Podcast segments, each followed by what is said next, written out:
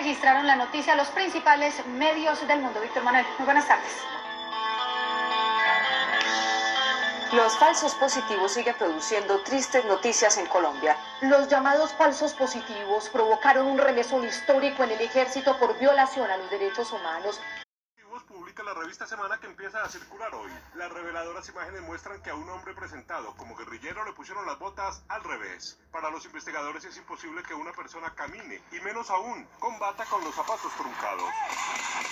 Varios de los jóvenes presentados como guerrilleros caídos en combate en Urabá tenían botas completamente nuevas. Según la versión militar, uno de ellos habría hecho frente al ejército con este viejo revólver. Cuando revisaron el tambor, las venillas tienen marcas de diferentes agujas percutoras. Esto demuestra que las balas disparadas provenientes de otra operación fueron instaladas en el viejo revólver. Los dedos en los gatillos de las armas de cinco de estas personas también tienen una posición artificial, probablemente porque fueron puestas cuando ya los cadáveres tenían rigor mortis. La forma de portar las granadas de uno de los supuestos guerrilleros caídos en combate y el hecho de que una de las víctimas sufriera una enfermedad que le impedía esfuerzo físico llamaron también la atención de los investigadores que sobre el caso de los jóvenes desaparecidos en Suacha indica que fueron abatidos en combate y no ajusticiados por el ejército.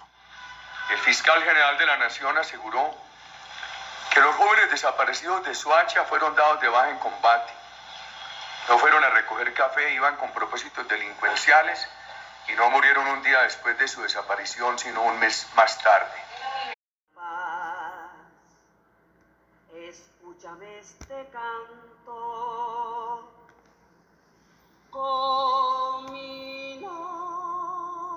Las madres ante las ejecuciones extrajudiciales de sus hijos, sus familias y la resignificación de sus experiencias es un trabajo de grado de Viviana Nitola Betancourt para su título de Magíster en Trabajo Social con énfasis en familias y redes sociales. Este es un audio podcast en el que hablaremos de esta investigación y las maternidades en los cuerpos de las víctimas de uno de los capítulos más horribles de la historia reciente del país.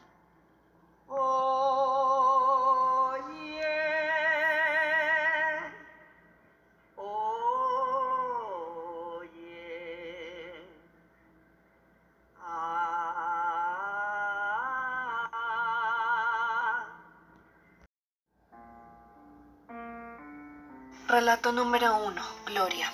Yo diría que ser madre es lo más grande que uno puede realizar en la vida. Yo creo que cuando se es madre, uno lo único que le puede dar al hijo es amor, amor.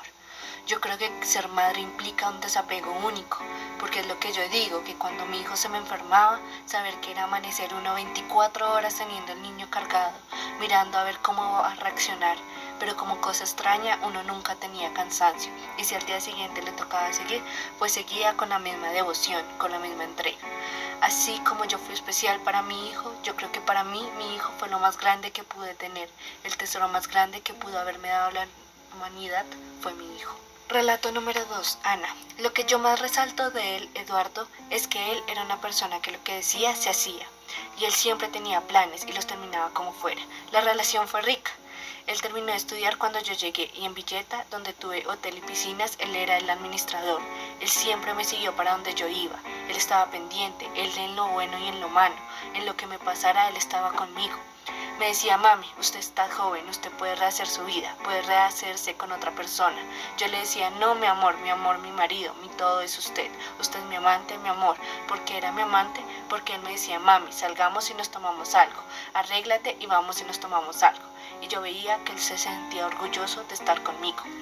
Yo puse en él todo mi porvenir, todo lo que yo sabía, lo ponía en él porque yo veía que él iba a estar en mi vejez, iba a ver por mi hijo el menor, él era mi vara que yo tenía. Relato número 3. María. El día que yo bajé allá al lugar de exhumación, la niña se agachaba a cogerle la carita así con las manos al hermano, se arrodilló al pie de él y le decía, papito, y le cogía la carita y le decía, mi amor, ¿qué pasó? Dígame qué fue. Entonces yo lo que sentí fue un pánico, horrible, un pánico pero que jamás en mi vida había sentido y como miedo, uy, horrible. Y cuando ella me miró me dice que estaba sintiendo un susto pero horrible. Cuando supo que el ejército lo había asesinado, yo pensaba en ese momento que son unos cobardes, asesinar a un niño, ellos armados, imponiéndose, imponiendo miedo, imponiendo rigor con sus uniformes, con sus armas y todo eso, un niño que yo sabía cómo era él, una criatura indefensa. Ahora, después de las amenazas, he quedado como mucho miedo, desde la vez de la moto. porque yo oigo una moto, veo un carro así de cerquita y para mí es mi muerte. Yo mejor dicho me paralizo. Ya después, el 23 de junio, llegó un mensaje al celular que decía, mamita, te quiero mucho, atentamente, cadáver ya. Yo sentí que me iba a morir, yo sentí que me moría. Relato número 4, Luz Marina. Fue un cambio demasiado brusco porque nosotras las familias no estábamos preparadas para perder un hijo en esas condiciones. Yo creo que uno está muy bien preparado como padre para morir primero y que los hijos lo entierren a uno, más uno como padre no enterrar a sus hijos, empezando hasta ahora una vida. Yo digo, la desaparición de él y de ese crimen de Estado que sucedió en ese momento nos cambió la vida, destruyó los proyectos de la familia, esa unión que había porque por esta causa tuve que sacar a mis hijos de la casa por las amenazas. Se destruyó la familia completamente. Ellos pierden el interés en otras cosas, uno como padre queda sin saber qué hacer. Nosotros eh, empezamos a, buscarlos por, a buscarlo por nuestros propios medios. Eh, mi hija Dolly, mi hija Liz fueron en febrero nuevamente a insistir a que les recibieran el denuncio de la desaparición de su hermano, de Fadir Leonardo. Entonces ellos todo lo que contestaron fue, dijo ustedes, ¿por qué se la pasan aquí chillando?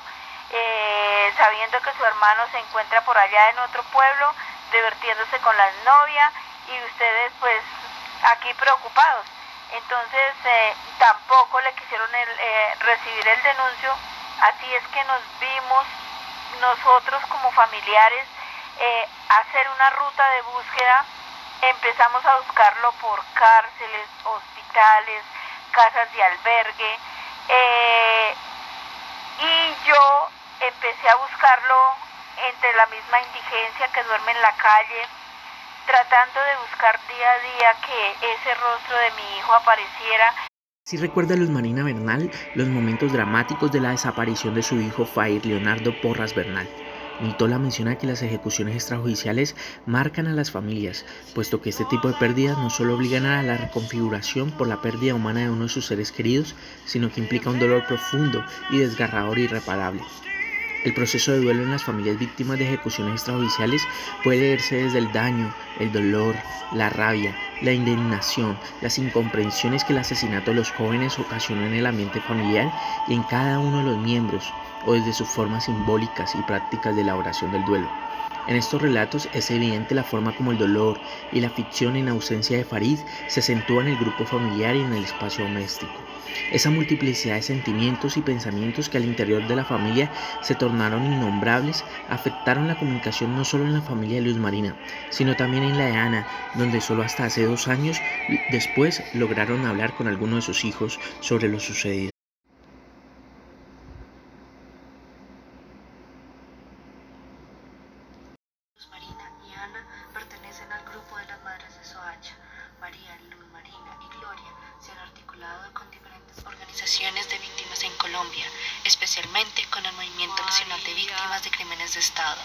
Han dedicado casi exclusivamente a la defensa de los derechos humanos. Y allí buscan dar a conocer lo que sucedió con sus hijos, generar conciencia, construir memoria, paz, debate, justicia, acompañar a otras víctimas y formarse como lideresas. Ellas han pasado por un proceso de transformación, pasaron de ser proveedoras y cuidadoras de su familia a ser defensoras de derechos. Esta transformación se debe fundamentalmente a dos procesos que se dan de manera simultánea y complementaria, la colectivización y la politización de la maternidad junto al descubrimiento como sujetas de derechos. El primer proceso consiste en el encuentro con otras víctimas propiciado desde el dolor, abriendo caminos de construcción de sentidos y luchas conjuntas. Esta colectivización es un proceso dentro del cual se construyen identidades grupales a partir de la experiencia conjunta, de la comunicación, socialización y apoyo en torno a un pasado común, en este caso la muerte de sus hijos por parte de agentes del Estado. La colectivización del dolor de las madres se da en tres sentidos, el primero entre ellas como grupo, y como madres particularmente, el segundo de agentes externos como víctimas, defensores y defensoras de derechos humanos hacia ellas, y el tercero su propia apertura y solidaridad hacia otras víctimas y hacia el país. Las experiencias de desaparición, exhumación y estigmatización como experiencias de profundo dolor las reúne y las congrega, particularmente desde la naturalización de la maternidad que les permitió asumir la comprensión de un mismo sentir, de un mismo dolor respecto al asesinato de sus hijos. Este dolor no solo en la pérdida de sus hijos y las circunstancias en que fueron asesinados, sino en el daño de su buen nombre y el de sus familias, también en la estigmatización social propiciada por el gobierno, un dolor por la impunidad y por las amenazas. Ellas adicionalmente experimentaron un amplio y decidido apoyo de parte de algunas instancias de la sociedad y unas pocas del Estado, también de organismos de derechos humanos, tanto nacionales como internacionales, que hicieron parte de esta red de apoyo que les ofreció ante todo su credibilidad, asunto fundamental para un momento de tanta atención por los cuestionamientos públicos sobre sus casos. Ten en cuenta de que esta problemática de ejecuciones extrajudiciales y falsos positivos no era solo un asunto personal y local, sino nacional, y a partir de la experiencia de dolor como víctimas de Estado surge en ellas la demanda moral de apoyar a otras personas de la misma manera que otros lo hicieron en momentos claves de su proceso. Para este momento, ellas reconocen que prestar el hombro no consiste solo en consolar, sino también en poder ayudar a responder las preguntas que surgen de la profunda incomprensión de los hechos. El segundo proceso está centrado en la respuesta de las madres al contexto realizado desde la mirada maternalista, siendo este un pretexto para transformaciones identitarias que conectan lo personal. La maternidad en este caso constituye diversos desafíos al plantear cuestionamientos a la organización patriarcal de la sociedad. La importancia del movimiento de las madres reside en la desprivatización y politización de su duelo, en la conversión de su dolor personal en tema para la ciudadanía, su capacidad de romper el silencio en un momento histórico donde imperan el miedo, el silencio y la fragmentación. Con el caso de las madres se puede observar que la participación en el espacio público no alcanzó para garantizar el descubrimiento de sí mismas más allá del horizonte familiar y materno, por lo que solamente descubren la necesidad de exigir sus derechos y los de otros y otras después de su victimización. A partir de este proceso, las madres han tenido las oportunidades de formación en derechos humanos. Este conocimiento les ayuda a establecer comprensiones profundas sobre el contexto nacional y una mayor seguridad para debatir y denunciar estos casos. Entre los resultados que nos plantea la autora de la investigación y respondiendo a los objetivos planteados en esta, una primera conclusión es cómo el contexto político del gobierno Álvaro Uribe Vélez, en el cual se incluyó la estrategia de la llamada seguridad democrática, junto a su discurso patriotista, nacionalista, le dio al país una supuesta unidad nacional en contra del antiterrorismo, el cual estableció unas estrategias militares que incluyó la población civil y exaltó a la fuerza militar, negando el conflicto armado, convirtiéndolo en una lucha antiterrorista.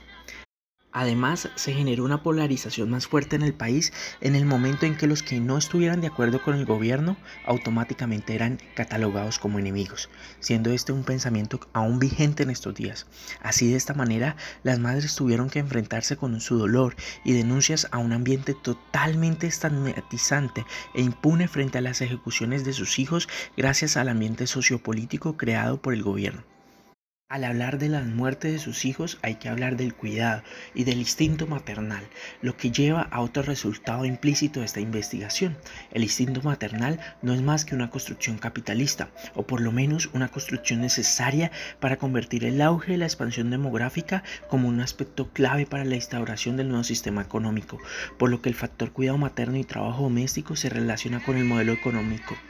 Otro de los resultados de la investigación se evidencia en el proceso de colectivización del dolor por parte de las madres que ahora se ven más allá de su propio dolor y comparten estas experiencias resignificando la pérdida y descubriéndose como víctima del Estado, excluidas y violentadas, las cuales forman conciencia de lucha no solo por ellas sino por todo el país. Entre los nuevos escenarios investigativos encontramos la posible análisis sobre la exigencia de avances visibles y los momentos de las ejecuciones extrajudiciales, especialmente frente a la inversión extranjera en la guerra. Análisis sobre el rol de las otras dos ramas del poder, la rama judicial y la rama legislativa, en la consolidación de las ejecuciones extrajudiciales como parte del actual estatal. Análisis sobre los impactos del auge de la represión policial, judicial, política, económica y simbólica en los barrios pobres de las localidades del sur de Bogotá y del municipio de Soacha. Estudio a profundidad del discurso del, del presidente, ahora expresidente Álvaro Uribe Vélez y sus implicaciones en las ejecuciones extrajudiciales, en la revictimización de las familias y en el recrudecimiento de la guerra estudios sobre la carga de la significación de la maternidad y su plusvalía para la guerra y la economía, análisis sobre el impacto de la muerte y la percepción positiva o negativa de estas.